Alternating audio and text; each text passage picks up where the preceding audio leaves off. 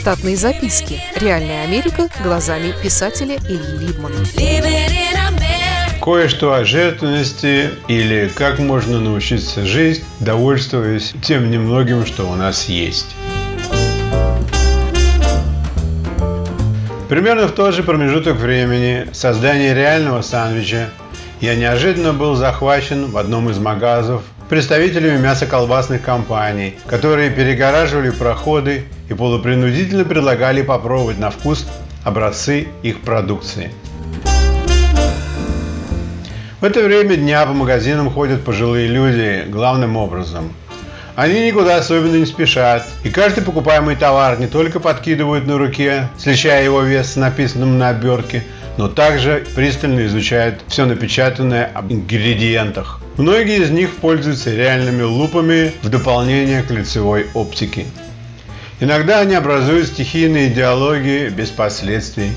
Иногда я слышу укоры, что раньше все было намного проще. Три сорта колбасы и три сорта сыра, которые портились на третий день, потому что были насквозь натуральными продуктами. Тем временем представители мясоколбасных компаний неформальным языком рассказывают об их экологически чистых свиньях, коровах и птице. Пожилые люди стоят полукругом и слушают, не возражая. То ли в ожидании новых сведений о продуктах, то ли в ожидании свежих нарезок. Некоторых из них подтряхивает то ли от сомнений в полученной информации, то ли от разыгравшегося Паркинсона. С девушкой-представительницей разговаривал парень, который явно не собирался ничего покупать, а просто закусывал. Я понял это по пустому стакану из-под коньяка в его руке и сделал для себя отметку, что никто из охраны магазина не ходит по торговому залу со скрытой кинокамерой.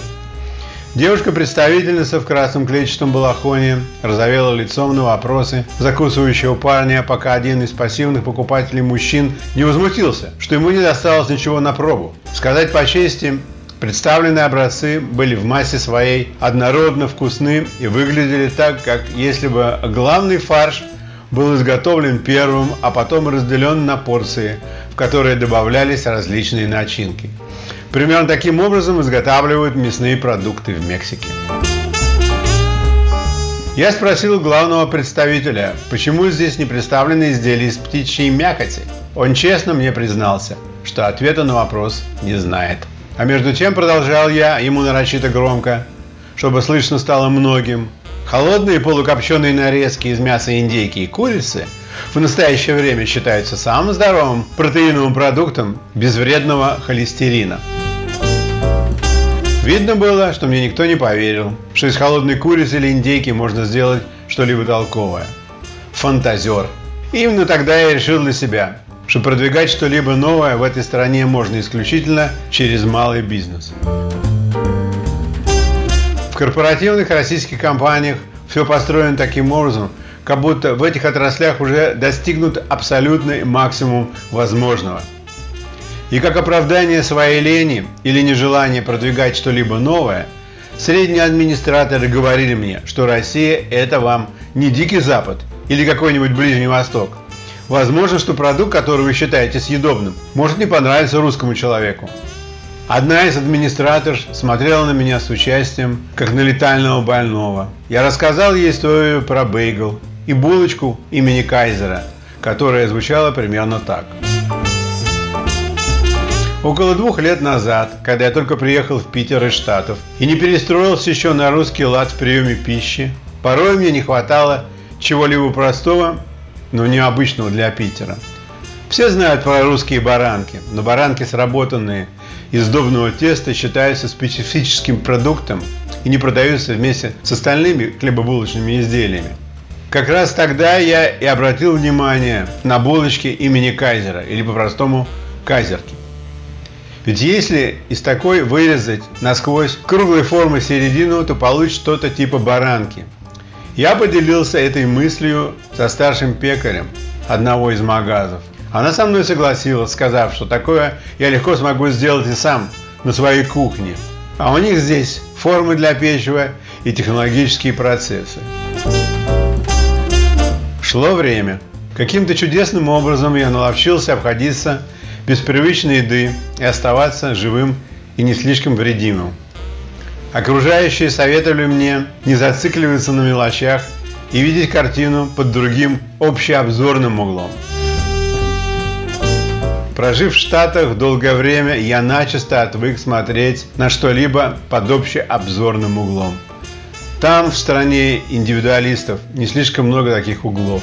В хорошем ресторане при приеме заказа официант ненавязчиво расспрашивает и записывает, как бы вы хотели, чтобы было приготовлено блюдо. А поддичь будешь? Поддичь буду. Добрый вечер, Борис Иванович. Я заказал Феде дичь. Однажды в Манхэттене с небольшой компанией мы отмечали какую-то дату в приличном месте. Мой тогдашний приятель, маленький Наполеон, добившийся многого в жизни, но так и не став шеф-поваром, сказал, что сегодня он будет готовить для нас. За деньги его допустили на кухню и дали все необходимое для производства блюд. Возможно, что после этого случая появилось явление и формулировка – Interactive Cooking. Я вспомнил это явление и решил попробовать сделать похожее в деликатесной после удачи с сандвичем. Место это необычное по количеству свежевыпеченных изделий. Среди прочего у них продается какой-то тяжелый финский хлеб в аккуратных буханочках со сладкой сушеной клюквой, который можно есть сам по себе. Я рассказал тому же продвинутому продавцу, что из-за отсутствия продажи мягких баранок типа бейгл мне приходится дома на завтрак использовать кайзерки вместо баранок и вырезать в них круглое сквозное отверстие для яиц.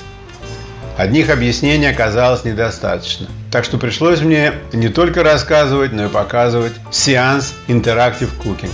На горящую слегка подмасленную сковородку кладется продырявленная кайзерка. В дырку выливается сырое яйцо.